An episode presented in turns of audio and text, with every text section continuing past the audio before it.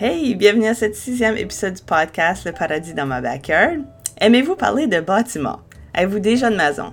Devez-vous vendre ou acheter bientôt? Si oui, ce podcast est définitivement pour vous. Je m'entretiens avec Sébastien Lajoie, qui est inspecteur en bâtiment.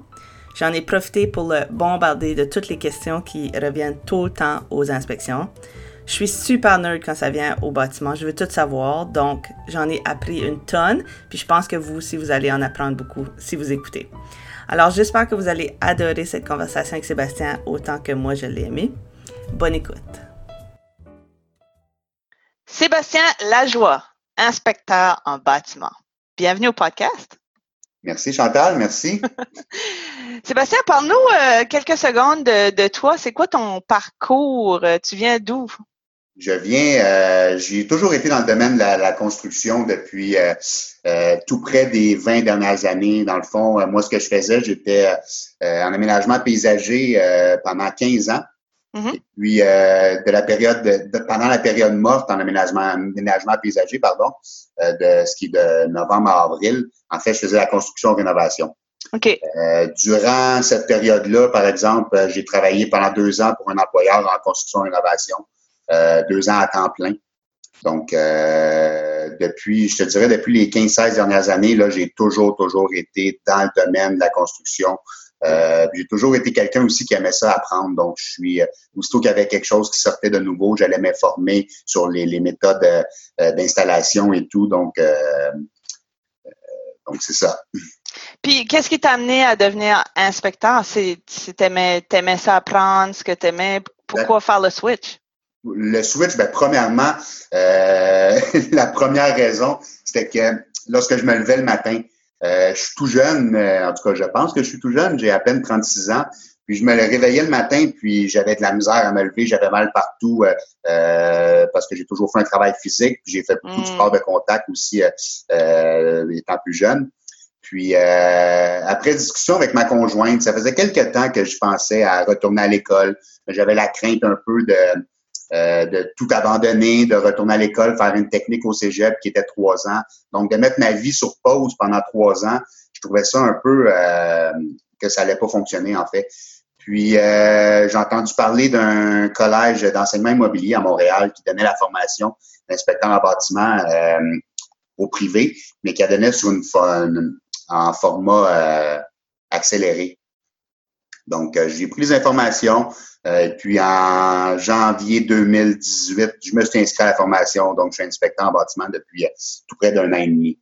Euh, wow. J'ai toujours, entendu parler d'immobilier, par contre, dans ma vie. Ma conjointe avec qui je suis depuis tout près de dix ans est dans le domaine de l'immobilier, donc j'entendais toujours parler d'immobilier. C'est un travail que, que, que, j'ai longtemps aussi pensé à, faire le, le changement. Puis as-tu moins mal là, depuis que tu es inspecteur? Tu, le matin quand tu lèves? Un peu, mais j'ai pris du poids. c'est vrai, hein? Inspecteur, on, on, marche, mais on lève moins de choses. Là. Exactement. Euh, all right. Ben, c'est cool. Ben, en fait, moi, aujourd'hui, ce que je voulais faire avec toi, Sébastien, c'était vraiment d'aller chercher dans ton cerveau là, toutes les informations que je trouve qui seraient vraiment utiles, pas nécessairement pour les acheteurs, oui, les acheteurs, mais aussi pour les vendeurs. Parce que euh, ce que je remarque souvent, c'est que les vendeurs sont beaucoup surpris de ce qui ressort dans les inspections de leur propre maison. Euh, comme par exemple, il y a tout le temps une coupe de fissures qui savait pas qu'elle était là, un petit peu de noir dans l'entretoit. C'est toutes des affaires, ils étaient convaincus qu'ils connaissaient leur maison, mais l'inspecteur, il est ils vont tellement cru là, dans le bâtiment, ils vont tellement fouiller qu'on trouve des choses. Fait que je trouvais que c'était bon qu'on fasse ce podcast ici pour préparer les vendeurs à leurs propres inspections ou du moins la, maintenance de leur propre bâtiment pour qu'ils vivent dans leur maison longtemps euh, sans problème. Qu'est-ce que tu en penses? Parfait, allons-y. c'est bon. OK, fait que je me suis fait une liste de toutes les affaires que je trouve qui, dans les inspections, ressortent le plus souvent, qui sont mm-hmm. souvent les plus grosses surprises. D'accord. Fait que la première, je viens de la mentionner, c'est les fameuses fissures. Ouais. Fait parle-nous des fissures. Est-ce que les fissures, c'est quoi? Normal? Est-ce qu'on devrait s'inquiéter? Quelle sorte de fissures devraient nous inquiéter? Euh, on t'écoute. Puis, ah oui, puis qu'est-ce qu'il faut faire pour, pour régler le problème quand on a des fissures? Pour régler le problème, ça va être euh, la meilleure solution, je peux vous dire, pour régler le problème des fissures, ça serait de contacter une entreprise spécialisée en réparation de fissures. Ne pas acheter n'importe quel produit qu'ils vendent euh, dans les magasins euh, à grande surface qui vont être écrits dessus réparation de fissures. Non, ça. du moins, je recommande pas qu'on fasse ça. Il faut toujours faire affaire avec des professionnels dans la vie pour s'assurer que le travail soit bien fait, mais aussi pour avoir des garanties sur les réparations. Les garanties, ça c'est un bon point parce que oui. souvent on fait une inspection, on voit que la fissure a été réparée homemade, mais l'acheteur est comme un petit peu stressé quand il n'y a pas un papier ou un document avec exactement, une, exactement. garantie. Moi, quand je vois que ça a toujours été réparé euh, euh, par le propriétaire ou pas selon les règles de l'art, je vais demander une pas une expertise, mais une, un correctif par une entreprise spécialisée en, en réparation de fissures ou euh, en autres euh, composantes pour si jamais le problème est sur une autre composante. Par contre, fissure normale, j'aime vraiment pas le terme fissure normale. Une fissure n'est jamais normale. Toute fissure est un risque d'infiltration d'eau et d'agrandissement euh, au cycle de gel-dégel. Donc, aucune fissure ne devrait être considérée normale. Par contre, euh, il y a des fissures qu'on peut appeler de type euh, de fissures de retrait, qui vont être des fissures qui vont apparaître lorsque le béton va prendre sa curve de séchage. Donc, ça va être au décoffrage du béton. Euh, lorsque le béton va sécher, il peut avoir des fissures, des minimes fissures qui vont apparaître. Ces fissures-là vont apparaître où? Ils vont apparaître aux endroits les plus fragiles. Donc, ça va être dans les coins des ouvertures, que ce soit des portes ou des fenêtres situées au sous-sol. Euh, ces fissures-là se doivent être colmatées, bien sûr, parce que ça reste un risque d'infiltration.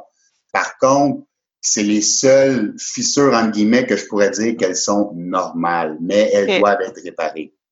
Lorsqu'on va voir une fissure qui va être euh, d'une largeur assez importante, euh, je vous dirais plus de... Euh, lorsqu'on peut rentrer, là, je vous donne un exemple, ça peut paraître drôle, mais lorsqu'on peut rentrer 2,25 sous dans une fissure. OK, 2,25 sous. 2,25 sous dans une fissure, ben, c'est pas que c'est plus bon parce que toute fissure doit être réparée. Mais lorsqu'on peut rentrer 2,25 sous, là, il y, a, une urgence à, à pour la réparation. urgence d'infiltration d'eau. Urgence d'infiltration puis de, de, mouvement aussi, là, parce que la fissure peut aller jusqu'à la semelle de fondation. Euh, ça, on peut pas ça. on veut vraiment pas que la fissure soit jusqu'à la semelle. Donc, c'est pour ça que c'est important de la faire évaluer par une personne compétente. Mm. Lorsqu'on va avoir aussi une fissure de fondation qui va être assez large et qu'elle se prolonge dans, par exemple, un revêtement de, de briques, mm-hmm. et qu'on va voir une lézarde dans le revêtement de briques. Donc, une lézarde va être une fissure en escalier dans les joints de mortier de la brique. Ça, c'est un signe de probablement un tassement au niveau de la fondation. Par contre, il y a plein, euh, euh, plein de, choses qui viennent en ligne de compte. Mais ça, ça va vraiment me donner une idée de, il y a quelque chose qui se passe avec la fondation. Il faut faire évaluer le tout par des professionnels. Mm-hmm. J'avais déjà entendu dire que la lézarde dans la brique, c'est une chose, mais si on voit bas en bas à travers de la brique une ligne, là, on a vraiment un gros problème. On a un gros problème, effectivement.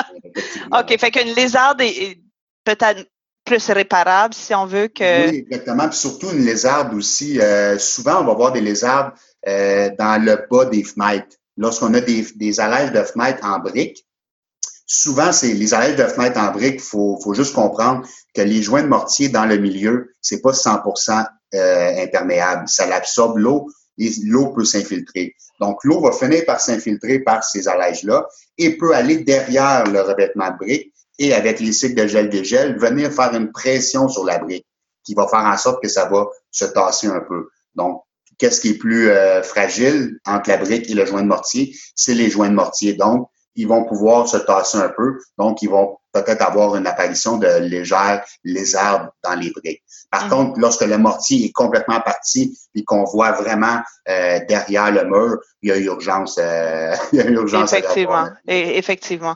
Donc, euh, si on peut recommander aux vendeurs de toujours, quoi, une fois par année, faire le tour de sa maison, puis puis mettre des 25 sous dans les cracks, c'est ça? Effectivement, oui, mais je dis le 25 sous, ça c'est juste un guide personnel que j'ai, euh, parce que toute fissure, comme j'ai dit au début, là, toute fissure se doit d'être colmatée. Il n'y a aucune fissure qui est normale. What about, euh, excuse-moi, je parle en anglais, euh, et pour ce qui est des fissures, on appelle ça comme des fissures dans le crépi, des fissures de, de, de, de, surface, là, tu sais. Est-ce qu'une une fissure dans le crépi nécessairement indique qu'il y a une fissure en arrière du crépi? Non. Non. Euh, il peut avoir juste un décollement, un détachement du crépi. Euh, moi, en inspection, euh, j'essaie d'aller voir le plus loin possible derrière le crépi sans arracher le crépi complet. Par contre, euh, je vais me permettre à certains endroits, lorsque je vois que le crépi va tomber automatiquement, euh, écoute, un, coup de vent puis il tombe, je vais l'enlever. Mm-hmm. Je vais aviser les gens, écoutez, ici, on est conscient, le crépi est sur le point de tomber, je vais l'enlever pour voir en arrière. La mm-hmm. plupart des gens, même souvent les vendeurs, me disent, oui, oui, vas-y, euh, j'aime mieux que tu l'enlèves que puis tu vois quelque chose en arrière, que tu l'enlèves pas, puis que j'ai des problèmes par la suite. Mhm. Moi, je vais aller voir derrière le crépi. Euh, faut juste comprendre une chose, le crépi n'est pas obligatoire dans le code du bâtiment. Il a un rôle esthétique seulement. Par contre, quand il est appliqué, il faut qu'il soit appliqué de la bonne façon pour éviter que l'eau puisse s'infiltrer à l'arrière et euh, avec les cycles de gel de gel, encore une fois, favorise un détachement du crépi sur la fondation. Fait qu'on s'assure que le crépi est toujours en bonne condition, qu'il n'y a pas de fissure, qu'il n'y a pas de détachement. Puis lorsqu'il y en a, euh, on procède au correctif pour éviter que la situation s'aggrave, qu'en fait, que le crépi tombe au complet. Mm-hmm. Euh, mon opinion, c'est que tous les vendeurs, avant de mettre leur maison à vendre, devraient faire le tour de leur bâtisse avec leur courtier au sang, chercher les fissures si c'est possible. L'hiver, des fois, c'est pas possible. Puis, puis si, si c'est le temps de l'année où ce qu'on peut les faire réparer, les faire réparer avant la mise en vente. Parce que je trouve que c'est souvent une munition que les acheteurs vont utiliser pour essayer de baisser le prix après. Ceci, dit, les, les, réparations de fissures que j'ai vues par professionnels, euh, incluant l'excavation, c'est pas des sommes extraordinaire. Comme beaucoup de gens pensent que c'est dans les milliers de dollars. une belle fissure là, avec excavation, une belle réparation, on, parle de 800, 900 dollars souvent là, dépendamment des compagnies.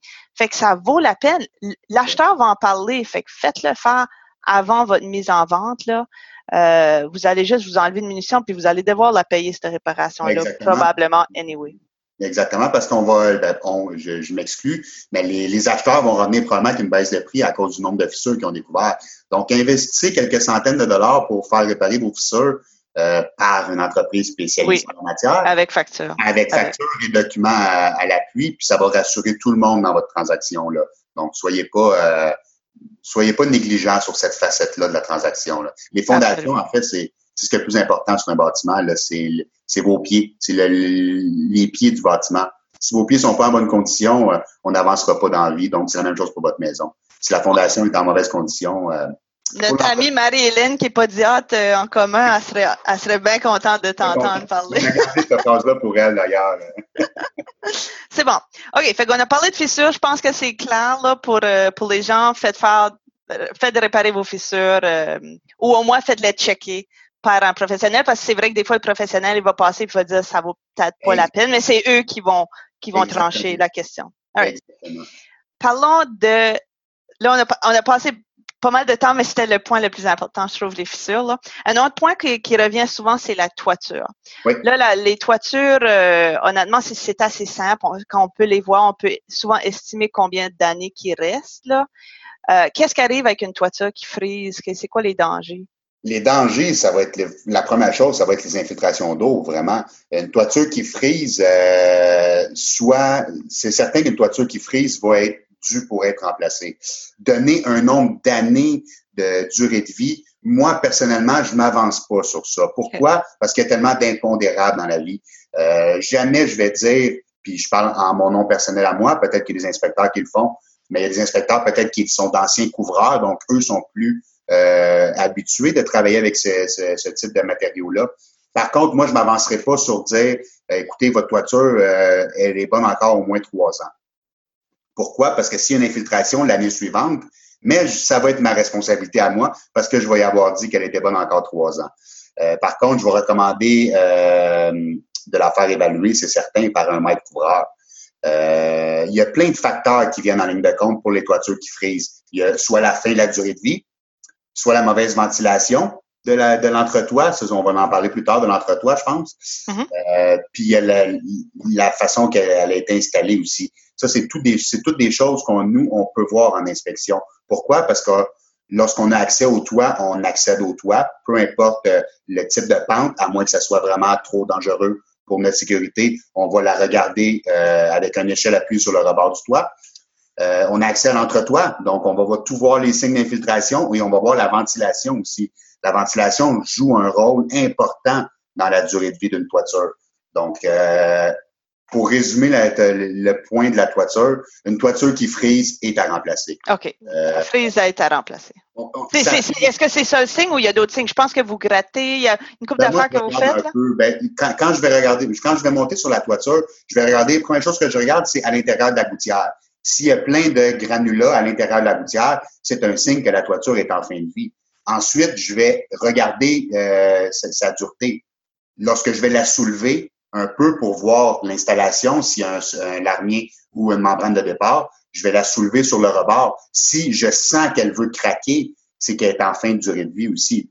Ensuite de ça, je vais la regarder dans son ensemble. Je vais voir les joints, euh, à quel endroit ils ont été faits et tout. Donc, ça va me donner plusieurs indices sur la, qualité de l'installation, puis sur euh, est-ce que la toiture est vraiment à remplacer ou pas. Par contre, jamais, comme j'ai dit, je pense que je ne répéterai pas assez, euh, une euh, durée de vie d'une composante, on ne mentionne pas ça en inspection parce qu'il y a trop d'impondérables. OK, OK. OK, OK, je pousserai pas. T'es pas cowboy, puis j'apprécie ça. OK, fait là, on a parlé de la fondation, on a parlé de la toiture, descendons. Normalement, on est supposé de monter, moi, j'aime ça descendre. Fait que là, parce qu'on parlait de toiture, parlons de l'entretoit. Oui. Ah, puis juste, euh, euh, juste pour les vendeurs, rappelez-vous, si vous voulez inspecter vous-même votre maison, vous montez sur le toit, vous faites exactement ce que Sébastien a fait, vous checkez les gouttières, qu'est-ce qu'il y a là-dedans, puis vous euh, vous pliez un petit peu le, bardeau pour voir s'il craque. Exactement. Euh, les gouttières, est-ce qu'on va en parler plus tard ou on peut faire juste une petite... Allons-y, allons-y avec les gouttières. Allons-y. Les gouttières, on nettoie ça deux fois par année. On les nettoie au printemps Lorsqu'on va racler les feuilles sur le terrain, il fait commence à faire beau, on est content. Actuellement, on n'a que ça à faire euh, pour certaines personnes, de passer du temps à l'extérieur dans notre cour.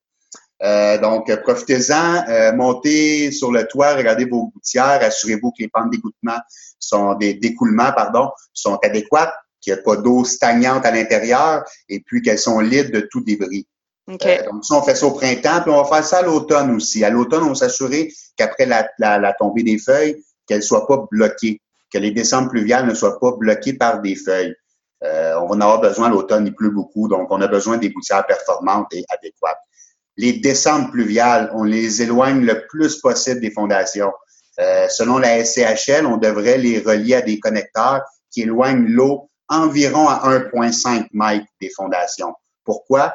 Parce que si drain de fondation il y a, donc ici un drain français, donc, a un drain français, parce que c'est pas tous les bâtiments qui en ont, son rôle à lui, c'est de gérer l'eau autour du bâtiment. Il y en a déjà assez comme ça de travail. On n'est pas obligé d'y rajouter l'eau du toit en plus. Donc, on éloigne les descentes pluviales le plus possible des fondations, puis on s'assure que les pentes de sol écoulent l'eau euh, loin des fondations, qui rapportent pas l'eau aux fondations. Puis euh, vous allez éliminer beaucoup de problèmes comme ça. Oui, on a vu des, infiltrations d'eau sous-sol qui ont été réparées juste par la petite rallonge à 4 piastres chez Renault. exactement, exactement. Puis on les éloigne à 1,5 mètre des fondations. 1,5 Avez-vous compris? 1,5 mètres. Mais en tout cas, moi, je suis à Laval, puis on a eu, euh, on a eu des inspecteurs qui, nous, qui ont passé pour vérifier, euh, pour justement pas surcharger nos pluviales. exactement. Fait que, voilà. OK. Fait que donc, moi, j'ai l'habitude de nettoyer mes gouttières aux 5 ans, fait que merci. Même moi, j'apprends là avec tout ça. OK, fait que là, euh, rentrons dans l'entretoit. On s'en va dans le toit, oui. Qu'est-ce qu'on regarde? Lorsqu'on va rentrer dans un entretoit, on va regarder euh, le type. Est-ce que tu parles en inspection ou pour le vendeur? Si le vendeur veut. Si, si le vendeur veut se préparer, oui, je pense qu'il devrait rentrer dans son entretoit s'il est capable ou envoyer euh, son, son petit gars de 12 ans avec une caméra, là, je pense. Mais qu'est-ce qu'on cherche? Qu'est-ce qu'on cherche? On va chercher tout euh, signe d'infiltration d'eau ou de euh, d'intrusion d'insectes nuisibles aussi. Euh, oui, les insectes grimpent après le revêtement. Euh, les animaux aussi, euh, on, les connaît tous, on n'a pas besoin de les nommer, peuvent s'infiltrer par les, peu importe la petite craque, aussi minime soit-elle, peut s'infiltrer et faire des dommages dans l'entretien. Que ce soit des rongeurs qui vont ronger des câblages électriques, ou des éléments de structure. Donc, on n'en veut pas. Donc, on va regarder tout signe d'infiltration d'eau sur le support de couverture et sur les fermes de toit. On va regarder aussi euh, s'il n'y a pas des, des ouvertures pouvant laisser passer les animaux nuisibles, comme que j'ai mentionné tantôt. On va regarder aussi la ventilation. La ventilation euh, qui joue un rôle vraiment, vraiment euh, primaire pour la durée de vie de la toiture. Mhm. Euh, aujourd'hui, on a la plupart des bâtiments ont des ventilateurs statiques, communément appelés maximum.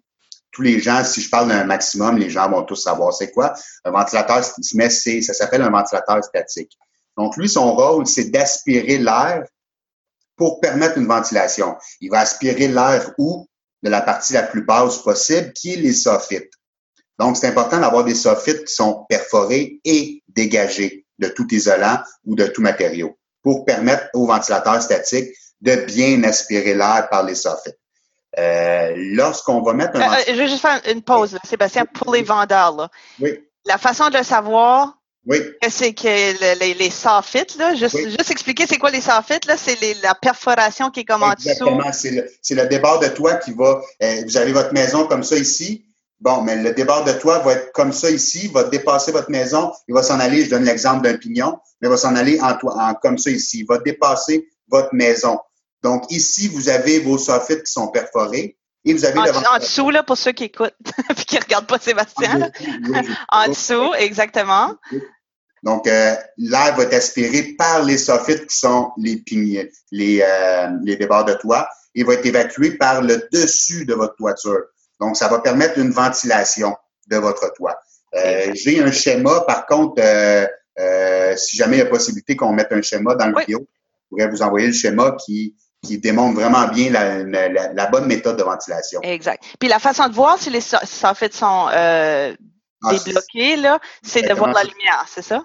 Exactement. Lorsqu'on entre dans l'entretoit, on va rentrer sans lumière. On essaie de prendre une journée qui est ensoleillée.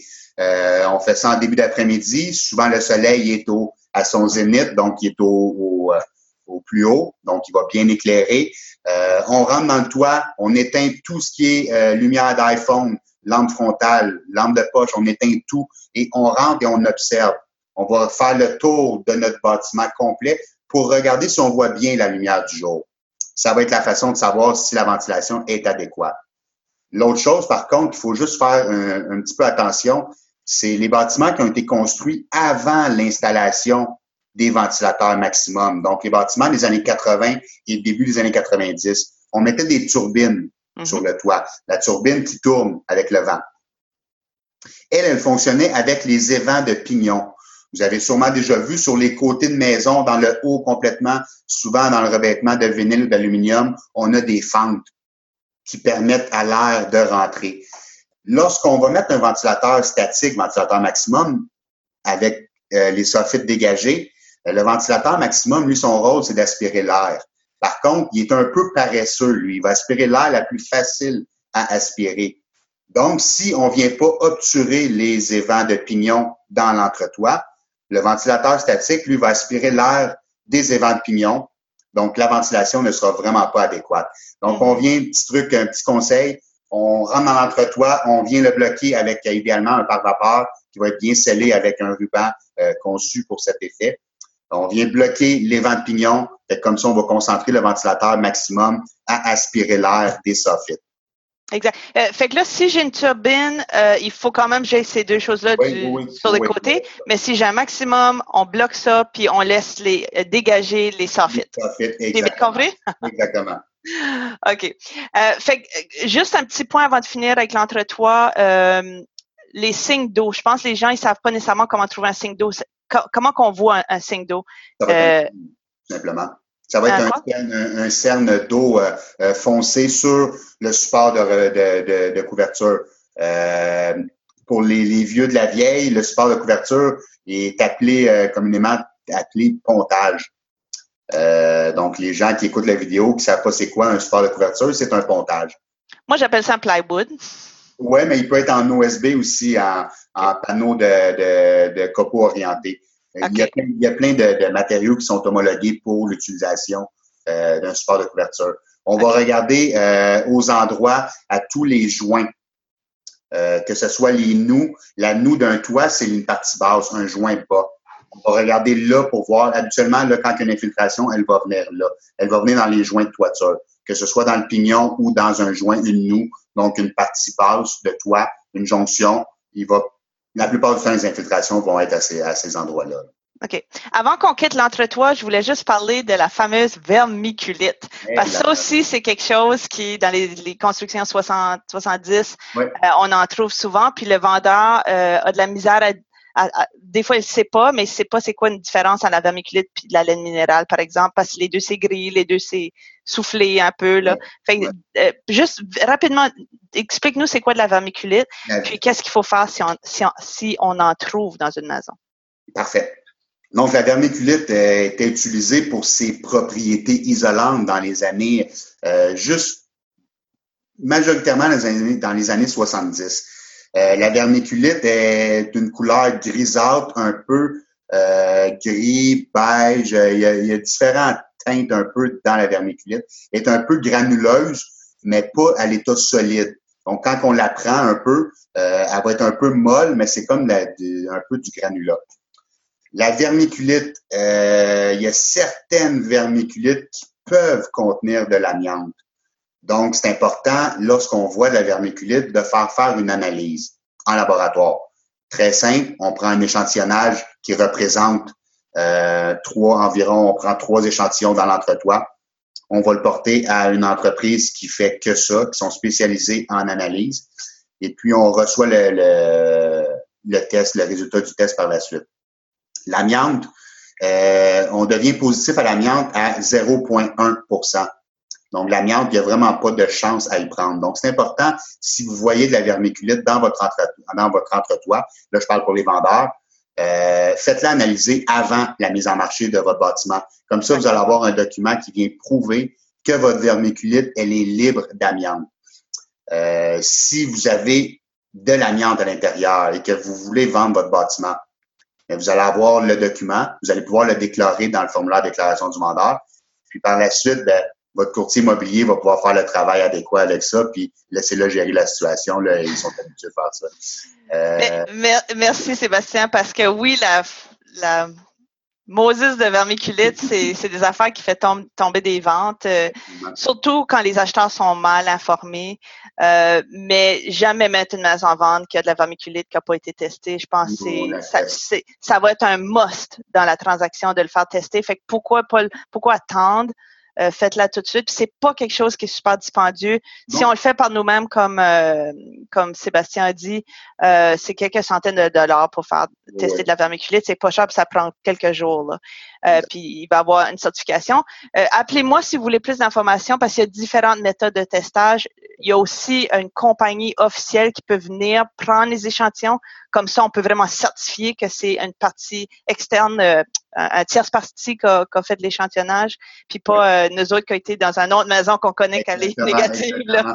fait que l'idéal, ça serait ça, là, mais c'est pas nécessaire. Si vous voulez commencer par la faire vous-même, puis l'acheteur veut aller pousser plus loin, l'acheteur pourrait le faire aussi. Là.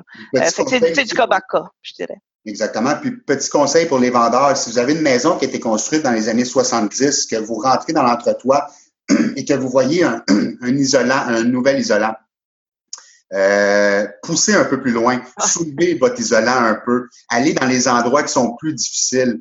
Euh, faites pas juste soulever à côté de la trappe pour voir si, si autrefois il y avait de la vermiculite. Allez dans les coins où ce que la personne a fallu qu'elle se mette à, à plat ventre pour aller enlever la vermiculite. Souvent, vous allez en trouver dans ces coins-là. Et puis, euh, vous allez pouvoir prendre l'échantillon qui reste dans ce coin-là et la faire analyser. Parce que même s'il en reste une partie minime s'il en reste et qu'elle contient de l'amiante, elle est contaminée quand même. Donc, c'est important de, s'assurer. Moi, ce que je fais en inspection, la plupart des inspecteurs aussi vont, procéder comme ça, c'est que je vais faire quatre vérifications dans l'entretoit à des endroits stratégiques. Donc, je ne ferai pas les vérifications en plein centre. Je vais aller souvent, je vais aller sur le bord complètement, euh, encore une fois, à plat ventre, pour aller soulever l'isolant pour voir qu'est-ce qu'il y a en dessous. Et euh, malheureusement, ça m'est arrivé la plupart du, du temps euh, j'en ai trouvé dans ces coins-là. donc. Ouais. Ouais. Excellent. On parlera pas trop de vermiculite, ça touche pas tout le monde, mais si, si vous pensez que vous n'avez votre maison date de ces années-là, investiguez avant de mettre votre maison en vente. Vous allez vous sauver vraiment beaucoup de troubles. Parce que les inspecteurs, ils checkent. Ils checkent surtout ces années-là. Hein. Le travail. Exact.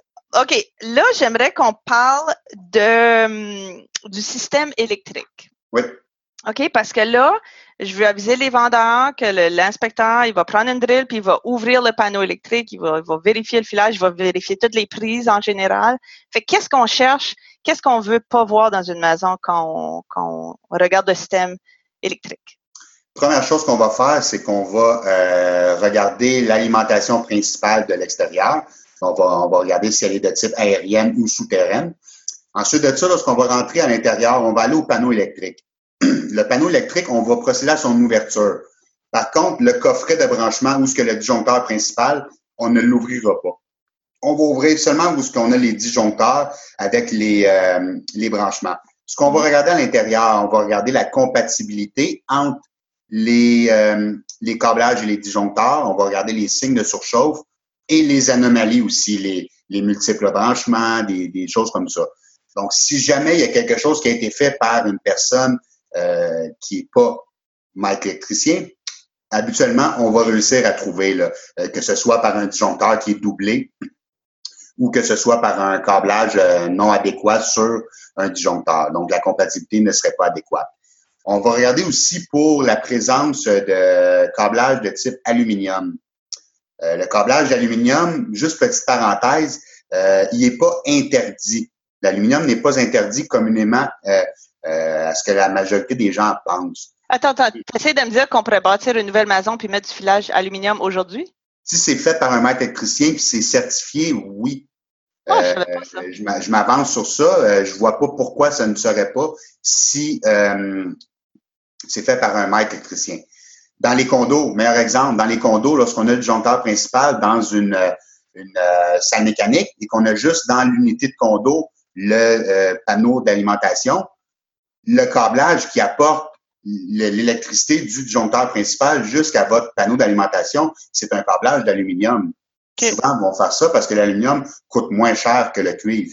Donc, pour les grandes distances, ils vont procéder à l'aluminium. Euh, par contre, il faut que ça soit fait par une personne qui a les compétences pour le branchement euh, aluminium et cuivre. C'est pas tous les branchements qui peuvent se faire de la même façon.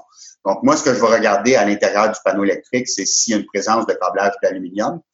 Par la suite, euh, je vais essayer de voir si j'ai assez d'indices ou que ça a été changé dans le mur. Euh, s'il y a une présence d'une boîte de jonction, si la boîte de jonction est accessible, je vais me permettre de l'ouvrir pour voir comment ça a été fait à l'intérieur. Est-ce que c'est le bon type de marquette qui a été utilisé? Est-ce que la pâte antioxydante a été utilisée aussi? Je vais aussi euh, souvent dans les maisons des années 70, lorsque l'aluminium était euh, euh, populaire.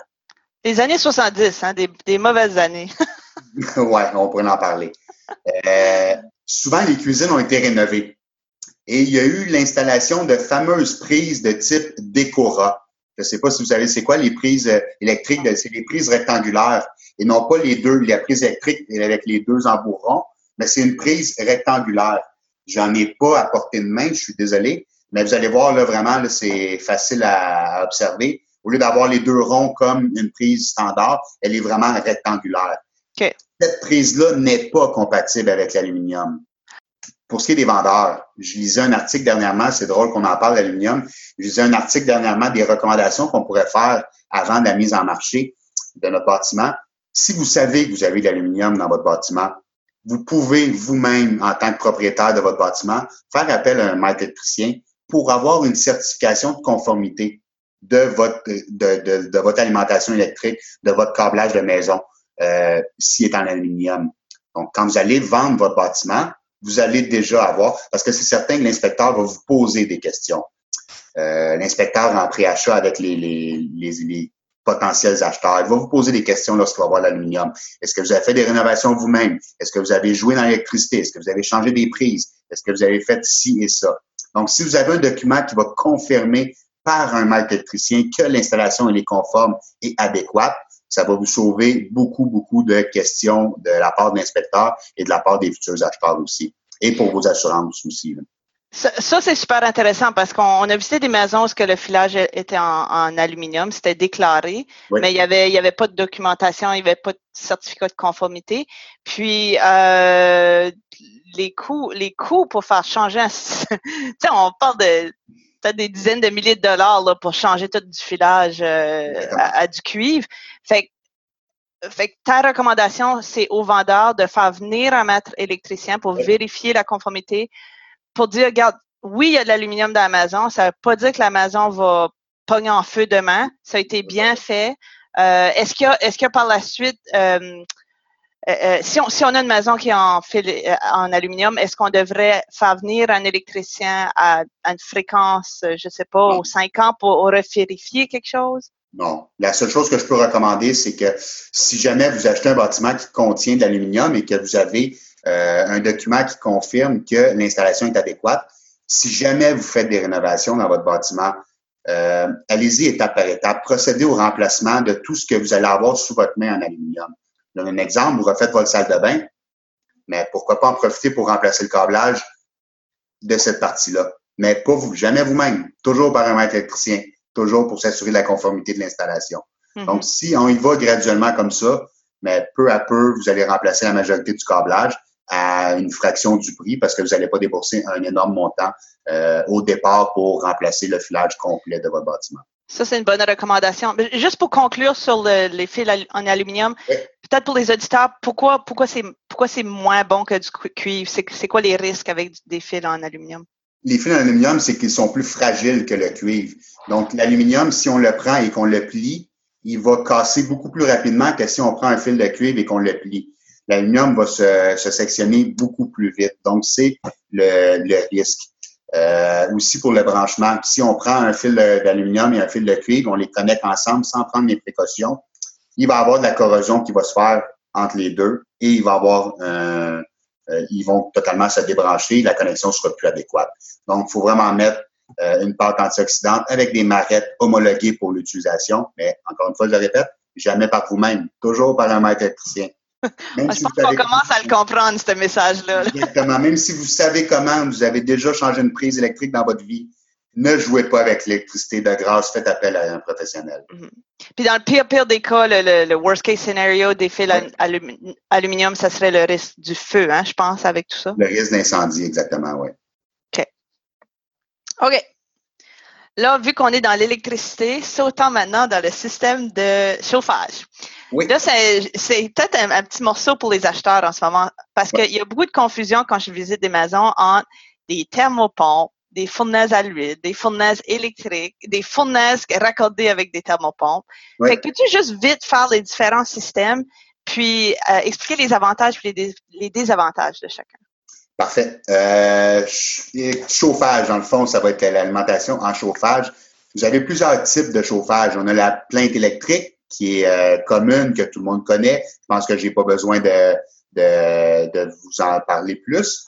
La fournaise, ça c'est vraiment un peu là euh, en inspection. La plupart de mes acheteurs, à moins qu'ils aient déjà eu un bâtiment qui avait une fournaise, ne savent pas comment ça fonctionne ou ne comprennent pas vraiment comment ça peut fonctionner. La fournaise, euh, c'est un système à air pulsé. Donc, ça va être un air qui va être propulsé dans chacune des pièces. La façon que ça fonctionne, c'est qu'on a des retours d'air qui vont prendre l'air de la pièce, qui vont l'apporter dans la fournaise en la filtrant, parce qu'on a des filtres, vont la, va être chauffé par différentes façons, que ce soit par un, une alimentation, un combustible, que ce soit le mazout ou le gaz naturel, et euh, va être redistribué par la suite par des conduits d'aération qui vont dans chaque pièce. Donc, ça, on appelle ça un système à air pulsé. On a, elle peut être alimentation électrique, elle peut être alimentation au mazout. Tantôt, j'ai dit avec des gaz aussi. Lorsqu'on a une alimentation avec un combustible, que ce soit mazout, gaz naturel, gaz propane, c'est obligatoire pour votre sécurité d'avoir un détecteur de monoxyde de carbone. Parce qu'il y a un combustible qui se fait, il y a une flamme qui se fait. On a un brûleur dans la, la dans la fournaise qui va alimenter, qui va produire l'énergie. Donc, c'est important d'avoir un détecteur monoxyde de carbone. Si on est en électricité, elle est alimentée par le panneau électrique, donc on n'a pas besoin d'avoir de euh, détecteur de monoxyde de carbone. les désavantages des avantages. Euh, moi, je dirais, je favorise, moi, personnellement, si vous avez une fournaise, de convertir à l'électricité. Euh, malgré qu'actuellement, le coût du pétrole est vraiment bas.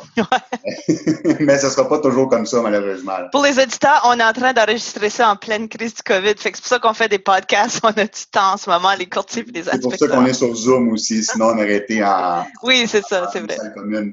Euh, donc, moi, personnellement, j'aime beaucoup mieux l'alimentation électrique, mais ça reste une opinion personnelle de coût. Euh, par contre, lorsqu'on a une alimentation au mazout, on a un réservoir de mazout, qui soit à l'extérieur ou à l'intérieur, il y a un entretien, il y a un entretien préventif qui doit être fait.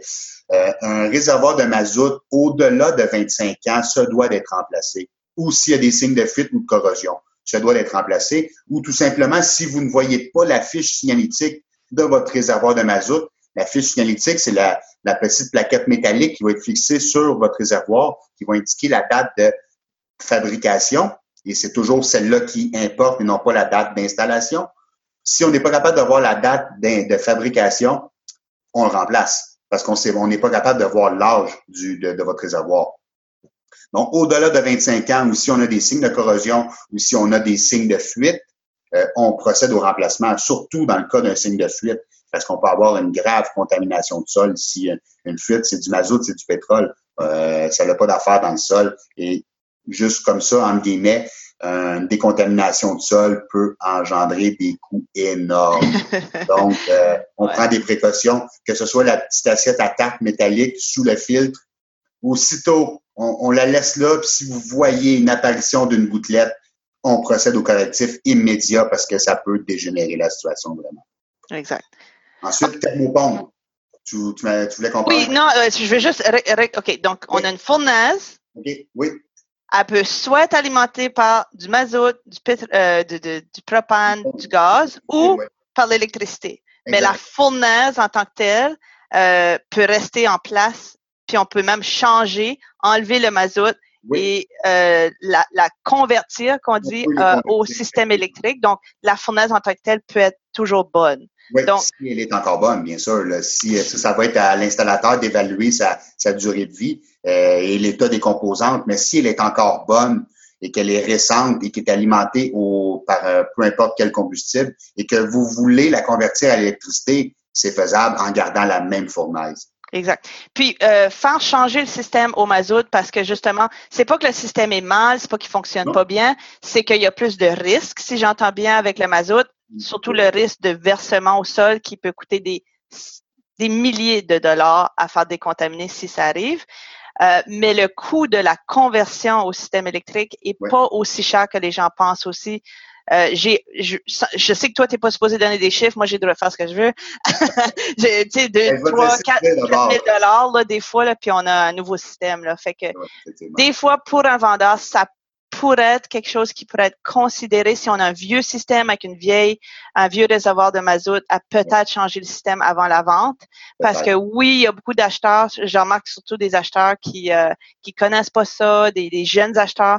Euh, tout ce qui est pétrole, ils aiment beaucoup moins ça. Euh, c'est pas l'énergie la plus propre aussi là. Donc, euh, ça, ça, si le système est vraiment désuet, je pense que ça, ça peut valoir la peine de, de, le faire remplacer. Effectivement. Puis, euh, vu qu'on parle de remplacement de mazout à électricité, je vais faire une petite mise en garde. Lorsque on convertit un, un chauffage à air pulsé du mazout à l'électricité, assurez-vous, premièrement, que votre réservoir n'est plus là, que les conduits, si votre réservoir est à l'intérieur et que vous avez des conduits à l'extérieur, que vos conduits ne sont plus là non plus. Deuxièmement, vous allez vous assurer qu'avec votre compagnie qui venait faire le remplissage, que le contrat soit brisé.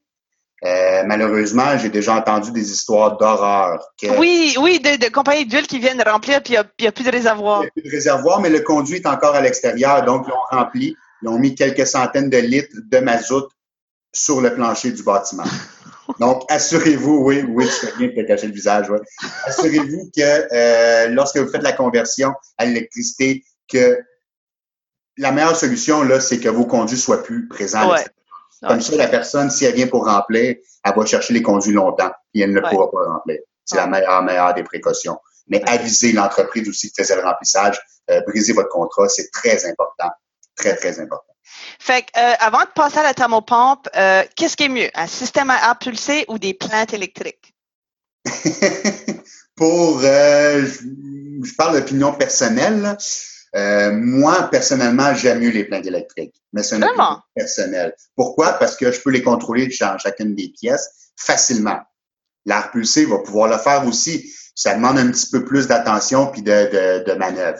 Par contre, c'est très simple. On rentre dans une pièce, on trouve qu'il fait froid, on a le thermostat à côté de notre porte, on l'augmente, on règle le problème. Donc, opinion personnelle, j'aime mieux les plaintes électriques. Mais c'est du, du, cas par cas vraiment. Là. Je, euh, je dirais où j'aime mieux la pulser, c'est quand ça vient à la climatisation. Parce que là, la climatisation, on, on, on a on a des unités murales si on n'a pas de fournaise là, ou euh, thermopompe centrale. Euh, où est-ce qu'on peut plus fermer les portes la nuit, l'été. Donc, si on a une famille, tout ça, euh, puis on veut fermer les portes, on est mieux avec un système central. Fait il y a comme des avantages et des, des avantages dans les deux cas. En, des plantes électriques puis des convecteurs, qu'est-ce que tu trouves qui est mieux? Le convecteur. Le convecteur, vraiment, il va être mieux. Ou le, le ventilo-convecteur. Euh, ça va vraiment être une chaleur qui va être poussée par un ventilateur. Donc, euh, oui, c'est beaucoup mieux. Puis, il va fonctionner à sa demande. Donc, le ventilateur, puis il va fonctionner un peu moins que la plainte électrique aussi. Là. moi, pour économiser des sous sur le, sur le chauffage, sur le long terme, un convecteur, s'il faut acheter un, des deux, là, d'y aller avec le... Un ventilo-convecteur, effectivement. Euh, parlons de thermopompe rapidement, parce que ça aussi, beaucoup d'acheteurs ne savent pas c'est quoi, ne savent pas comment ça marche. Euh, ça, en tout cas, on, dit des gens qui connaissent pas le bâtiment. Fait explique-nous, c'est quoi un thermopompe, une thermopompe, comment ça marche, c'est quoi les différents systèmes? Une thermopompe, euh, vous pouvez l'avoir euh, soit euh, centrale, qui va être reliée à votre fournaise, ou vous pouvez l'avoir aussi murale. Thermopompe, c'est un, un, appareil qui va climatiser en période estivale et qui va chauffer en période hivernale. Donc, ça va être le même procédé que la climatisation pour ce qui est du chauffage. Ça va être le même procédé que la climatisation, mais à l'inverse. Donc, au lieu d'enlever l'air chaud du bâtiment en période hivernale, elle va enlever l'air froid du bâtiment en période hivernale. Tout ça avec le liquide frigorigène qui passe dans les conduits. Donc, euh, habituellement, si vous voulez un petit truc, savoir si vous avez un appareil de thermopompe à la maison, à l'extérieur, euh, les appareils qui sont plus vieux, parce que les plus récents, il n'y a pas les mêmes euh, précautions, dans les appareils plus vieux, vous avez deux conduits de cuivre qui partent de votre appareil qui vont rentrer dans votre bâtiment. Si les deux conduits sont isolés, automatiquement, sur les vieux appareils, vous avez une thermopompe. Si vous avez qu'un seul qui est isolé, c'est que c'est un appareil de climatisation seulement. Pourquoi? Parce que les deux conduits vont servir au liquide frigorigène, mais pour la thermopompe, ils vont juste s'inverser. Donc, le conduit qui apportait le liquide à l'intérieur va servir à le retirer de l'intérieur. Donc, c'est pour ça qu'une thermopompe en période hivernale doit avoir les deux conduits isolés. Euh, Aujourd'hui, systématiquement, tous les appareils de, nos jours vont isoler les deux conduits, même si c'est une climatisation. Donc, le petit truc que je vous ai dit, c'est pour les appareils qui sont un peu plus vieux. Euh, euh, la meilleure façon d'une thermopompe, qu'on en parlait tantôt, ça va être avec un système à air parce que ça va aller directement dans chacune des pièces. On a la thermopompe murale, comme qu'on en parlait, c'est un peu moins. C'est, dans le fond, c'est, le principe d'avoir une thermopompe à faible coût. Euh, de faire installer une, une, une, fournaise avec une thermopompe, on va parler d'énormément de coûts. Par contre, si on peut la mettre dans un endroit stratégique dans le bâtiment, dans votre résidence, pour qu'elle pousse l'air dans la plupart des pièces, mais on peut parler de coûts très raisonnables pour avoir une climatisation l'été. Et aujourd'hui, on a des thermopompes murales qui sont très performantes on est capable de euh, pas chauffer du tout à l'électricité euh, par les plaintes normales un rez-de-chaussée, que ce soit seulement de la thermopompe murale qui produise la chaleur pour la, période euh, hivernale.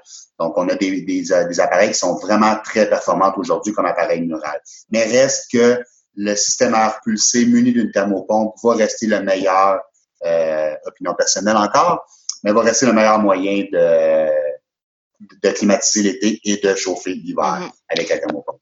Parce que la thermopompe, pour euh, les acheteurs surtout, là, euh, la thermopompe a une limitation. Elle peut, elle peut pas aller jusqu'à moins 40 au Québec. C'est pour ça, c'est probablement ça a été inventé dans le sud, ces affaires-là. Là.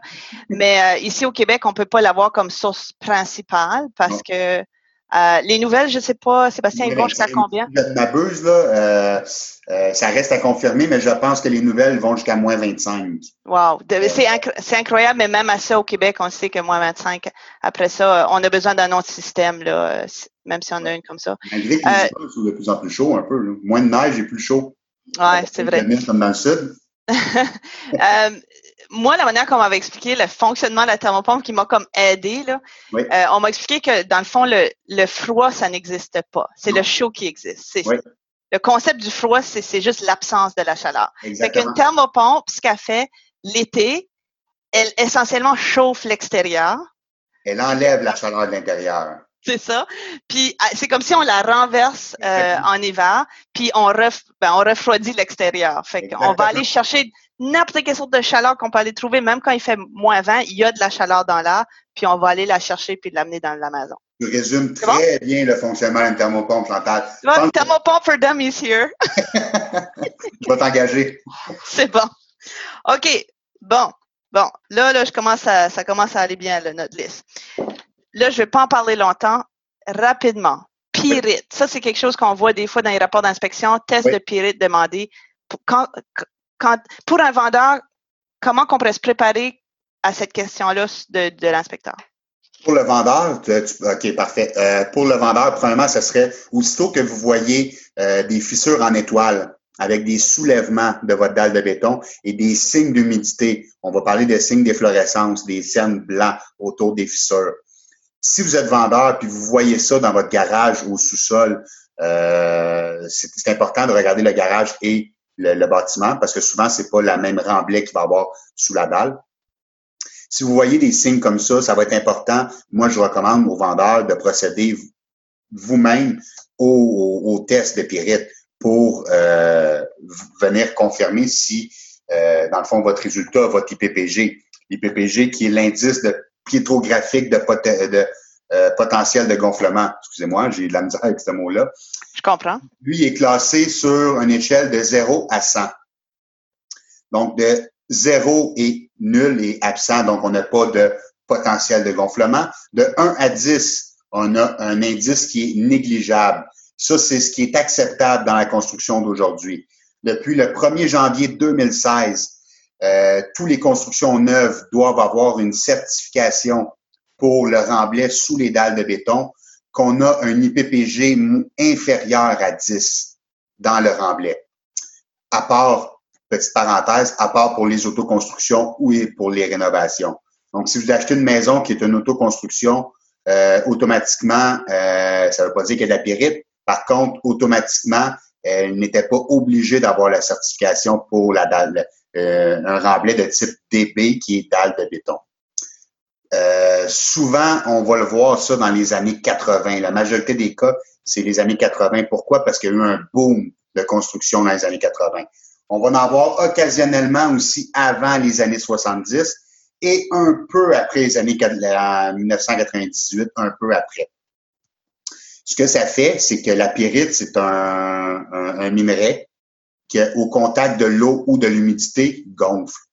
Donc, lui, il va être en dessous de votre dalle de béton et si on a de l'eau et de l'humidité, il va gonfler.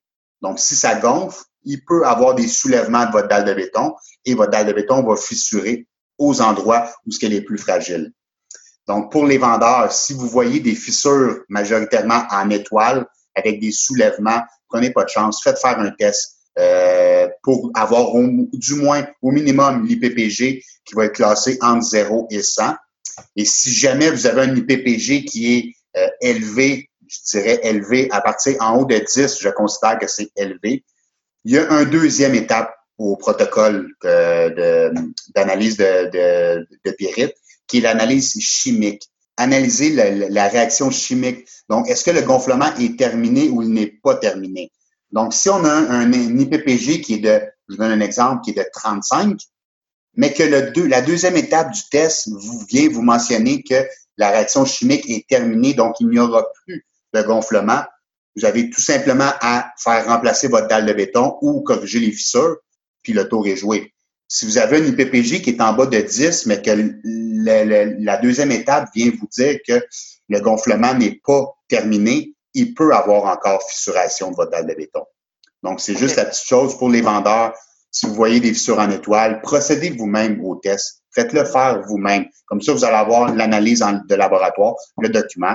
Vous allez pouvoir le joindre à vos documents lors de la transaction. Ça va rassurer tout le monde dans votre transaction. Oui, je suis d'accord.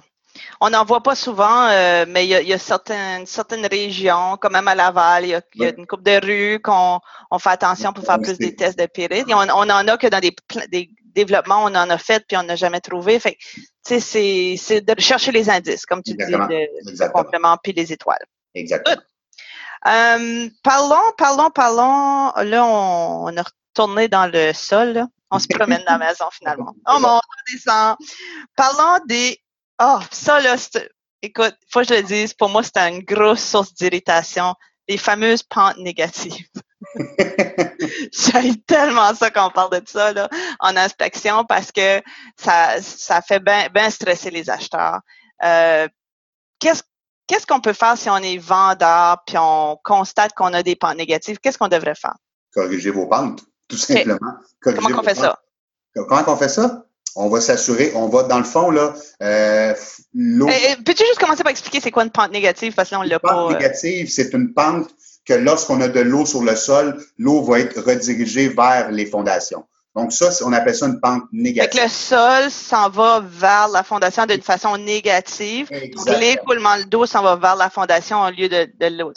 Exactement. Ce qu'on veut, c'est que l'eau qui tombe aux abords de votre fondation ou peu importe sur le terrain soit éloignée de votre bâtiment. Pourquoi? Pour pas créer de surcharge du drain de fondation.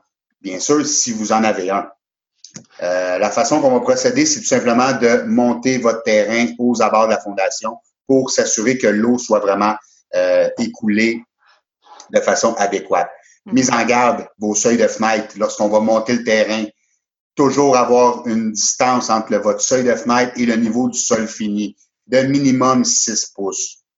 Pourquoi? Pour éviter que l'eau s'infiltre par vos seuils de fenêtre, mais aussi pour éviter que les matériaux de votre fenêtre, si elles sont elles sont conçues en bois, pourrissent à cause de mauvais dégagement.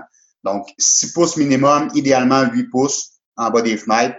Si jamais en montant votre terrain, vous ne pouvez pas respecter ça, la hauteur, on a ce qu'on appelle, on peut procéder à l'installation de puits de lumière, euh, ce qu'on appelle dans le jargon des margelles.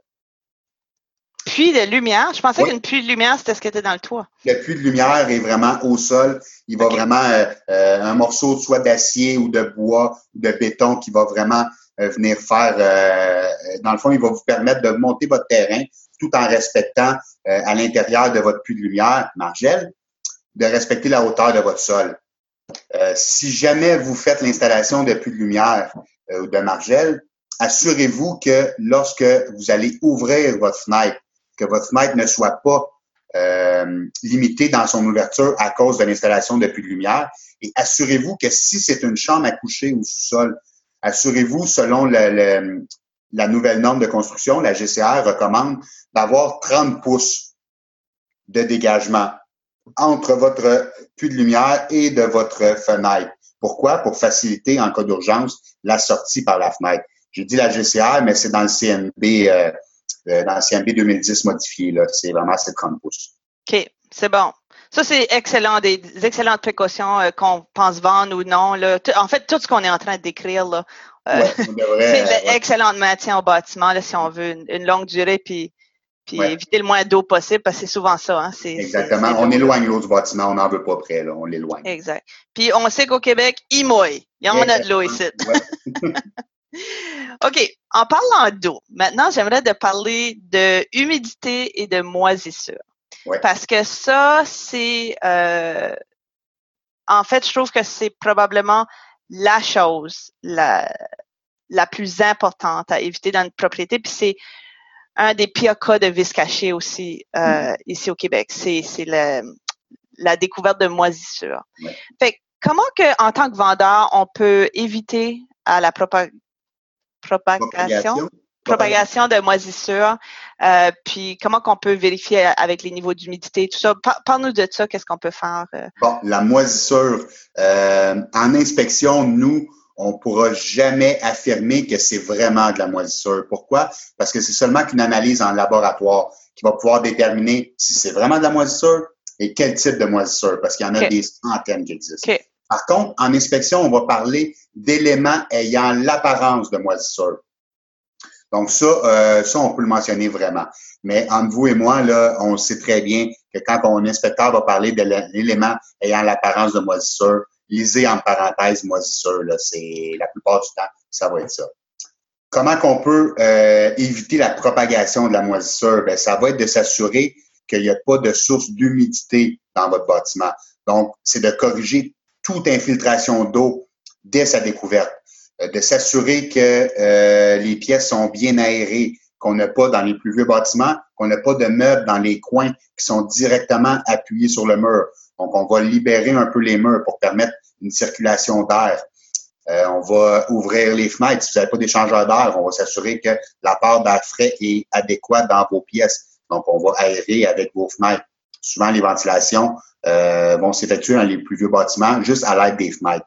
Donc, on s'assure que l'air est vraiment euh, est vraiment de bonne qualité en ouvrant vos fenêtres. Je disais tantôt, s'assurer de colmater tout signe, euh, de s'assurer de colmater toute fissure pour éviter les signes, pour éviter les infiltrations d'eau puis euh, de s'assurer que si jamais vous découvrez une infiltration d'eau, exemple dans votre sous-sol, que vous la corrigez immédiatement. Faites pas juste remplacer le matériau de votre sous-sol par un nouveau matériau sans avoir corrigé la source de votre infiltration. Donc ça, c'est des petites précautions euh, à prendre. Euh, l'humidité. Moi, j'ai un appareil, un détecteur d'humidité que je vais mettre sur les murs qui va me donner l'humidité présente derrière le mur. Cet appareil-là, moi, je le passe lorsque je vois des fissures à l'extérieur. Je vais le passer à l'intérieur vis-à-vis ces fissures-là pour voir si on a une présence d'humidité. Euh, ça va me donner un pourcentage. Il n'y a pas de pourcentage acceptable à mes yeux, à moi. Dès que je vais voir une présence d'humidité, peu importe que ce soit 10% ou 40% il y a une présence d'humidité. Donc, il va y avoir une, une expertise, une inspection exhaustive qui devra avoir lieu derrière le mur. Donc, on va ouvrir le mur pour aller voir c'est quoi la source d'humidité derrière le mur. Donc ça, c'est important. C'est un appareil, moi j'ai un appareil professionnel euh, qui coûte un peu plus cher. Par contre, il y en a des appareils que j'ai déjà comparés avec mon appareil qui sont à quelques degrés euh, près de pourcentage, qui coûtent une centaine de dollars, qui peuvent vous donner des indices. Donc, on procède à la réparation de fissures, puis avant de procéder à la réparation de fissures, on s'assurer à l'intérieur que vis-à-vis ces fissures-là, on n'a pas d'infiltration d'eau. On a aussi euh, la fameuse thermographie qui pourrait être utilisée pour ça. Par contre, c'est pas tout le monde qui peut l'utiliser pour déceler euh, une infiltration d'eau parce que ça demande des connaissances particulières que je m'embarquerai pas euh, dans les détails parce que moi-même, je ne suis pas thermographe, donc je ne veux pas vous donner de fausses informations.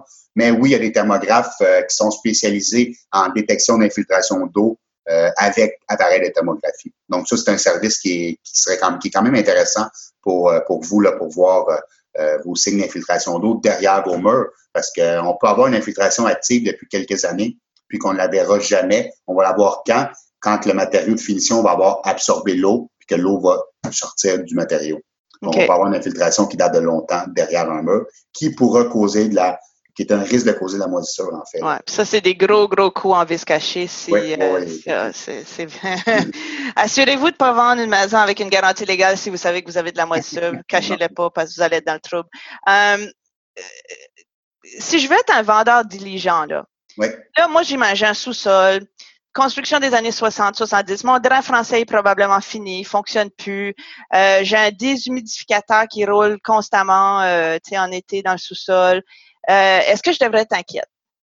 Euh, on est inquiet dès qu'on sent une odeur, la fameuse odeur de cave à patates, autrement dit. Okay. Lorsqu'on descend dans un sous-sol puis que ça sent l'humidité, autrement dit, on devrait être inquiet parce qu'on n'est pas supposé sentir ça, peu importe le type de bâtiment. Donc, on a soit un mauvais drainage de la fondation, soit que le drain français, euh, par mauvais drainage, incluait le drain français, s'il y en a un. soit qu'on a des pentes négatives, qu'on a des infiltrations d'eau, qu'on a des, infiltrations d'eau à l'intérieur, euh, ou tout simplement qu'on n'a pas assez. J'ai déjà vu des cas de, de sources d'humidité extrêmes dans les sous-sols à cause qu'on n'avait pas de um, remblai sous la dalle de béton. On avait juste une dalle coulée sans par-vapeur par-dessus la terre, tout simplement. Et la dalle était fissurée, euh, bien sûr. Et on avait des odeurs d'humidité par à cause de cette situation-là. Donc, ça peut être plein de facteurs, mais oui, il y a un questionnement. Lorsqu'on descend dans le sous-sol et que ça sent l'humidité, ça sent la cave à patates, posez-vous des questions, faites expertiser, vous avez un problème, c'est certain. Donc. OK. Fait que si, si, si, ça sent, si ça sent pas la cave à patates, euh, mais que j'ai quand même besoin de, de rouler un, un, déshumidificateur dans mon sous-sol, est-ce que là, c'est un signe qu'il y, y, a trop d'humidité? Il y a une raison? Ça peut être plein de facteurs. Euh, oui, ça peut être euh, fissure dans la dalle de béton, euh, construction des années 70, donc pas de par-vapeur. Donc, l'humidité du sol peut passer par vos fissures. Ça peut être ça, oui, bien sûr. OK. je pense que c'est super important qu'un vendeur qui a un sous-sol douteux fasse des vérifications définitivement avant de mettre sa maison en vente parce que même moi, en tant qu'acheteur, je n'achèterais pas de maison qui, qui, sent la cave à patate dans le sous-sol. Sans, euh... Le mot inspire pas, non. je pense juste à la maison de ma grand-mère. Ça sentait-tu la, la cave à patate? Ben, écoute, c'était des maisons sans nerfs sur euh, Pierre, là, fait que c'était pas vraiment des sous-sols. Ah, c'est ça. Euh, Peut-être encore pour revenir à la fondation et tout. Oui. Euh, brièvement, Sébastien, est-ce qu'on peut juste parler des blocs de béton versus une fondation en béton coulé, puis, euh, puis vraiment les différences pour ceux qui connaissent pas ça? Vraiment, je fais ça brièvement. OK. Si on veut acheter une maison qui est une fondation en bloc de béton, qu'est-ce qui devrait être nos, nos, nos, nos, réflexions par rapport à ça? Ça pourrait. Moi, j'ai vu des maisons en excellente. Euh, oui, oui, des maisons, pas des, je parle pas des anciens chalets, là. Ça, c'est, ça, c'est une autre chose. Non, c'est vraiment des constructions qui ont été faites sur des, des blocs de béton, mais qui ont été bien construits. Oui, il y en a. Français, tout le kit. Il y, a, il y a des bonnes constructions en bloc de béton. Il faut juste une chose qu'il faut comprendre, c'est que le bloc de béton, le bloc de béton, pardon, est lié ensemble avec du mortier. Donc, le mortier va toujours être plus fragile que le béton lui-même. Donc, les fondations en bloc de béton sont plus sujettes aux poussées latérales du sol et euh, au risque d'infiltration d'eau aussi, parce que c'est pas une fondation complète jusqu'à la semelle de fondation. Il y a des, il y a des ouvertures. Donc, si on veut absolument, on a un coup de cœur, la maison, fondation en bloc de béton, mais c'est celle-là qu'on veut, assurez-vous que la fondation est en bonne condition, puis assurez-vous, la deuxième chose aussi, qu'elle est, bien imperméabilisée à l'extérieur pour éviter que l'eau puisse s'infiltrer dans les, les, joints de mortier. Si vous avez une fondation, j'ouvre une parenthèse sur la, les fondations de blocs de béton, si vous avez une fondation en bloc de béton qui a été isolée à l'intérieur à l'aide d'uréthane giclé, ça, c'est un gros bémol. Pourquoi? Parce que l'uréthane giclé, va, si jamais vous avez une infiltration d'eau, l'eau va passer par votre joint de mortier, mais ne pourra jamais en sortir parce qu'elle va être bloquée par votre uréthane. Donc, ça va favoriser la dégradation de vos joints de mortier. Si vous voulez absolument isoler votre sous-sol en bloc de béton avec l'aide de l'uréthane giclé, assurez-vous qu'à l'extérieur, vous êtes 100% imperméable pour éviter que l'eau pénètre entre les joints et soit emprisonnée entre le sol et votre uréthane et favorise la dégradation de vos joints de mortier. Donc, vraiment, ça, c'est euh, à vous assurer que ça soit vraiment imperméable à l'extérieur. Mm-hmm. Mais il y a des euh... bonnes façons aussi euh, euh, de solidifier les fondations à l'aide de pilasses à l'intérieur aussi. Euh, lorsqu'on a une fondation en béton coulé, en, en bloc de maçonnerie, on peut procéder à l'installation de pilasses à l'intérieur qui vont retenir la fondation contre les, les poussées latérales du sol. OK. Fait que dans le fond, c'est un gros sujet, les blocs de béton. Oui, fait que... oui. Pour ça, j'ai dit, tu veux vraiment que je sois bref, mais je pense, je pense que j'ai été quand même assez bref. C'est bon, c'est bon. Il nous reste trois points, puis là, on a fini. Juste un, un petit point sur les drains français. C'est quoi un drain français? Comment ça fonctionne? Puis comment qu'on sait quand ils sont, sont problématiques? Le drain français, euh, lui, son rôle, c'est de recueillir les eaux à l'extérieur, de les apporter à l'intérieur du bâtiment. Là, je parle d'une situation en particulier lorsqu'on a une fosse de retenue à l'intérieur, ça va ou un, un pluvial connecté directement à l'intérieur. ça va être d'apporter l'eau à l'intérieur et de l'évacuer dans votre réseau pluvial pour retourner à la municipalité par la suite. Euh, drain français, euh, ça c'est un gros sujet là vraiment. Je pourrais parler, euh, je pourrais faire une capsule d'une heure. Ben, en, fait, je sais pas si tu connais euh, Patrick, j'oublie son nom de famille de SOS sous-sol. J'ai l'intention de, de, faire un podcast avec lui pour juste parler de fondation, de drain français, de réparation de fondation. Je pense que ça va être super intéressant. Oui, parce qu'il y a beaucoup, beaucoup de choses. Et dans français, on a plusieurs. Euh, Comme un sujet, c'est un podcast, juste ça. oui, ben, je pense, je pense que ça va être très intéressant. Puis, euh, j'aimerais ça voir ce podcast-là. J'ai vraiment hâte. Euh, parce que les drains français, on a plusieurs types de drains français. C'est vraiment délicat comme sujet, les drains français. On a plusieurs problématiques, que ce soit des racines, que ce soit de un dépôt d'ocre à l'intérieur de l'ocre ferreuse. Euh, il y a plusieurs, plusieurs problématiques. Et j'ai déjà vu aussi des drains français euh, que le, vendeur croyait avoir un drain français parce qu'il voyait à l'intérieur dans sa fosse de retenue, mais qu'en passant une caméra, ils se sont rendus compte qu'il était juste connecté à l'intérieur, que par souci d'économie, l'entrepreneur l'avait pas fait faire le tour du bâtiment. Donc, il avait juste mis une apparence de drain à l'intérieur pour que la personne pense qu'il y avait un drain.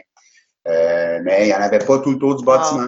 Donc, euh, non, je pense que les drains français, on pourrait faire vraiment ça euh, très, très long. Puis, euh, je vais laisser M. Patrick de SOS Sol répondre à toutes tes questions sur les drains français. C'est bon, c'est bon. Stay tuned, people. OK. avant-dernier point, rapidement, qu'est-ce qu'un vendeur devrait faire avec son foutu calfeutrage de fenêtre? L'entretenir l'entretenir. On est Comment souvent? Qu'est-ce qu'il faut qu'il fasse? Ben, Lorsqu'on parlait tout à l'heure euh, de l'entretien des gouttières, des descentes pluviales, s'assurer que tout est fait. Euh, lorsqu'on fait l'ouverture de notre terrain au printemps, on regarde les calfeutrants des portes et fenêtres. Euh, le calfeutrant a deux rôles. éviter les infiltrations d'eau, éviter les infiltrations d'insectes nuisibles aussi. Donc, la petite araignée qui se promène, si on a une fissure dans le calfeutrant, euh, que même si on a un toit par-dessus puis que l'eau tombera jamais là, mais l'insecte peut pénétrer. Donc, c'est de s'assurer, je vous dirais, quand on procède à l'ouverture du terrain au printemps, on regarde les calfeutrants, on les corrige aux endroits où c'est nécessaire, on s'assure qu'on n'a pas d'ouverture, que le calfeutrant n'est pas asséché et rétréci, parce qu'on est au Québec, hein, il fait froid l'hiver, il fait chaud l'été, donc le calfeutrant est vraiment euh, à risque, euh, ou même à des endroits, il est totalement absent dans les fins du sous-sol. Euh, j'ai déjà vu, la plupart des maisons neuves n'ont pas de calfeutrant aux fenêtres de sous-sol. Ça, c'est un gros manque de la part des entrepreneurs. C'est une mauvaise communication aussi, souvent qui se fait entre la personne qui applique le crépi et la personne qui fait le calfeutrage. Parce que le, le crépi n'adhère pas au calfeutrage autour des fenêtres. Donc, la personne qui fait le calfeutrant va pas faire les fenêtres du sous-sol, va dire à la personne qui fait le crépi, appelle-moi quand ton crépi est fait, je reviens mais la personne qui fait le crépi ne rappelle jamais. Ah, Donc, le calfeutrage des fins de sous-sol n'est jamais fait sur les maisons neuves ou du moins presque jamais fait. Donc, on s'assure que c'est toujours, toujours fait, toujours en bonne condition. Mm Inspectes-tu souvent des maisons neuves? Euh, J'en ai fait quelques-unes. Euh, par contre, l'inspection pré-réception, l'inspection avant la prise de possession, n'est pas connue vraiment beaucoup par les acheteurs. Les acheteurs pensent, j'achète une maison neuve, et garantie, j'ai pas besoin, tout est beau, c'est un entrepreneur qui le fait, fait que c'est correct. Malheureusement, non. On se doit, si on veut être prudent, diligent, on se doit de faire inspecter même un bâtiment neuf. J'en ai fait quelques-unes. Par contre, j'en ai, c'est pas mon gros secteur d'activité, la pré-réception. Anyway, on, on bâtit plus, on n'a plus de place. on n'a plus de place, c'est exactement. À Montréal. Il y a juste à Mirabel, là, des fois. Là, ah oui, ça bâtit beaucoup. encore. Vraiment. OK. Euh, euh, en passant le calfeutrage, est-ce qu'on peut le faire nous-mêmes, contrairement au... Si vous croyez euh, apte à le faire, oui. Je pourrais pas interdire personne de le faire soi-même. Par contre, il y a d'excellentes entreprises qui sont spécialisées, qui sont professionnelles, qui vont vous faire un calfeutrage qui est vraiment parfait. Donc, si vous voulez un côté esthétique et que ce soit bien fait, faites affaire avec un professionnel. Si vous êtes apte à le faire et que vous êtes très bon pour le faire, vous pouvez toujours le procéder à le faire par vous-même. Mais assurez-vous. juste ben, il y en a qui, il y en a qui sont très bons. Moi, personnellement, je suis vraiment pas bon en calfeutrage. Je suis pas capable. Je sais comment le faire, mais je ne suis pas capable de le faire. Euh, mais assurez-vous, quand vous le remplacez, assurez-vous d'avoir enlevé l'ancien complètement. Ah, bon, bon point. Si vous en rajoutez toujours, toujours par-dessus, là, c'est vraiment pas adéquat, en plus de pas être esthétique. Eh, merci. Cool. Mon dernier point. Oui. Mon point pour mon ami Nick Lapierre, OK? Oui. les clapets anti-retour. Oui.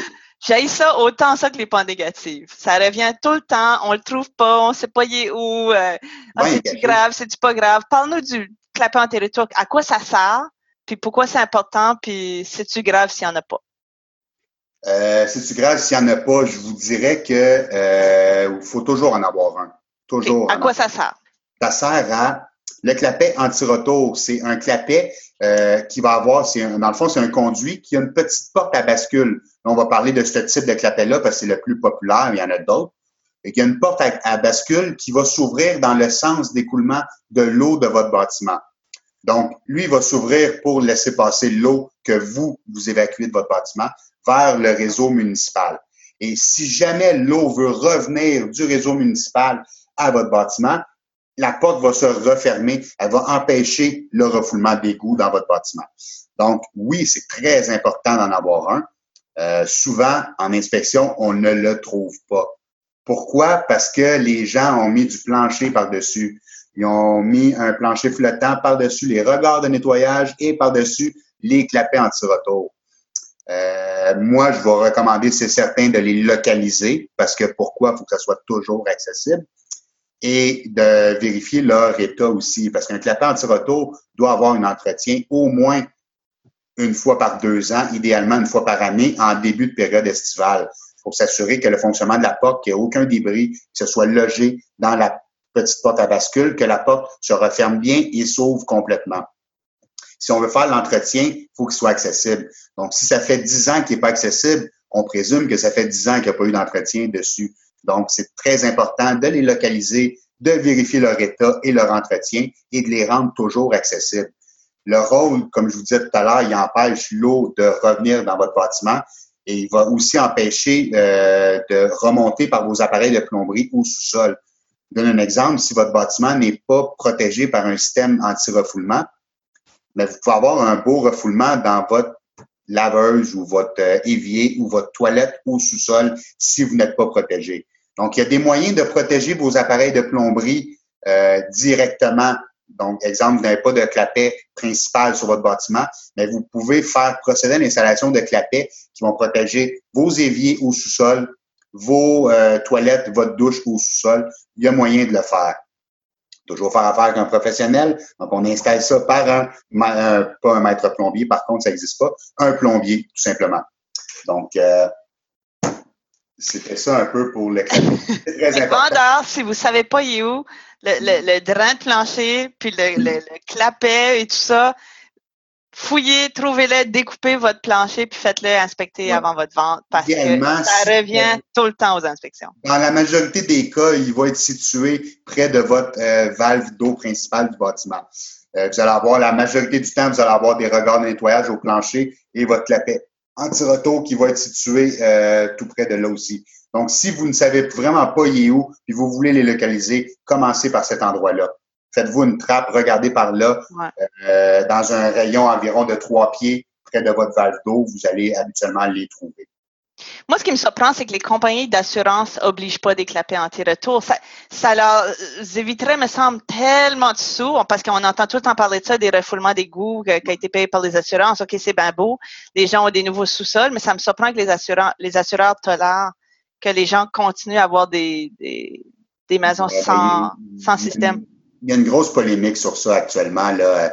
Euh, moi, personnellement, je le rendrais obligatoire pour tous les bâtiments. Mm-hmm. Euh, ça coûte presque rien. C'est ça. Ça, c'est l'autre point. C'est que quand on n'a pas à casser du béton, ça coûte des pinottes à l'installer. Puis casser du béton, c'est pas si cher que ça non plus pour le faire installer. Fait que dans tous les cas, installer un clapet anti-retour. Puis, exactement. À moins que vous voulez un nouveau sol. Là, puis, euh, La majorité, c'est exactement. Vous voulez baigner dans les égouts dans votre maison. Là. La majorité des inspecteurs que je connais, lorsqu'on ne trouvera pas, euh, on va recommander de le trouver. Puis s'il n'y en a pas, de procéder à, l'installation d'un clapet. Là, je parle pour la majorité des inspecteurs que je connais, mais je pense que la plupart, la grosse majorité des inspecteurs en bâtiment au Québec euh, vont faire la même recommandation que moi. Là. Je pense que oui. Ouais. Ça complète ma liste. Là, juste avant qu'on finisse, là, ça fait déjà une heure et vingt qu'on parle. Mais c'est bon, c'est excellent. Je, pense que la plupart des vendeurs euh, vont vraiment apprécier tous les conseils que tu as donnés, là, le, checklist. Là. Euh, qu'est-ce qui peut, comment ils peuvent te rejoindre si, par exemple, ils aimeraient que tu viennes faire, euh, faire un tour chez eux avant la mise en vente ou juste n'importe quand, juste pour, tu sais, que quelqu'un regarde leur maison en profondeur, puis, euh, puis fasse euh, la liste avec eux de tout ce qu'ils peuvent faire pour bien maintenir. Exactement. J'offre plusieurs services. J'offre le service d'inspection pré-achat, donc qui est le service qui est l'inspection avant l'achat du bâtiment, qui va faire partie de vos conditions de promesse d'achat. J'offre le service d'inspection pré-vente. Ça, c'est juste euh, pour les vendeurs. C'est une inspection qui est la même inspection qu'une préachat, mais avant la mise en marché. Donc, je vais euh, faire la même, les mêmes composantes, la même vérification, mais l'avantage, c'est que vous allez pouvoir, en tant que vendeur, procéder au correctif que je vais vous sortir. Ça va éviter euh, plein de soucis à l'inspection préachat. Pourquoi? Parce que vous n'aurez pas de grosses surprises qui vont sortir parce que je vais l'avoir déjà euh, mentionné. Puis aussi, vous allez pouvoir déjà procéder à des correctifs. Puis aussi, ça va permettre à votre courtier immobilier euh, de faire établir un prix juste de votre bâtiment en conséquence des euh, anomalies que je vais avoir ou peu importe quel inspecteur va avoir découvert en pré-vente. Mm-hmm. Vous pouvez me rejoindre. J'offre aussi le service de bilan de santé. Ça, c'est tout simplement vous m'appelez, vous voulez savoir votre bâtiment dans quelles conditions, qu'est-ce qu'il y aura à faire, qu'est-ce qui est urgent, qu'est-ce qui est moins urgent un peu. Vous pouvez communiquer avec moi. Euh, je viens chez vous, puis je vous dis qu'est-ce qu'il y a de votre bâtiment et je remets, tous mes inspections sont accompagnées d'un rapport écrit en format PDF aussi que je vous envoie par courriel. Euh, mes coordonnées, mon nom à moi, Sébastien Lajoie. Mon nom d'entreprise, Inspection S Lajoie. Vous pouvez me rejoindre au 514 561-8824 ou par courriel au inspection avec un S, point à commercial outlook.com et Facebook, page professionnelle inspection S Lajoie. Vous pouvez m'envoyer un message et puis euh, euh, je vais communiquer avec vous. Excellent, merci. Sébastien, on va, je pense que je vais tout mettre tes coordonnées euh, en bas dans soit YouTube ou le podcast pour que les gens puissent communiquer avec toi. Sinon, ils savent où me rejoindre. Je pense que je pense que si, les gens ont écouté jusqu'à là, là euh, c'est que c'est quelque chose qui les intéresse, puis euh, qui trouvent qui, est important aussi. Puis c'est important. c'est un gros investissement de maison. Fait que dépenser quelques quelques centaines de dollars pour s'assurer que on, étire la vie de notre bâtiment, ça vaut le coup, c'est un bon investissement. Peux-tu finir avec la fameuse euh, phrase que tu dis que j'ai tellement aimée, qu'il n'y a pas de mauvaise maison? il n'y a pas de mauvais bâtiments, il n'y a que des mauvais acheteurs pour certains types de bâtiments. Exactement. sur ce, euh, je vous dis merci de m'avoir écouté jusqu'à la fin, puis au plaisir de collaborer avec vous euh, dans un futur rapproché. Merci beaucoup. La situation le permettra actuellement, parce que actuellement, on est confiné à la maison. oui, c'est ça. J'ai hâte qu'on puisse se, retrouver sur le terrain ensemble puis inspecter des maisons ensemble. Moi aussi, j'ai hâte. Merci beaucoup pour ton temps. Ça me fait plaisir. À la prochaine. Bye bye. Bye bye.